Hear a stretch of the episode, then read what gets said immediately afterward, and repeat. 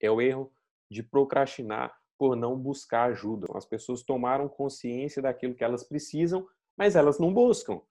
Elas tomaram consciência que elas precisam ir para a internet. Elas tomaram consciência que elas precisam empreender através da internet, mas ela não busca ajuda. Ela não sabe como que faz e também não busca ajuda.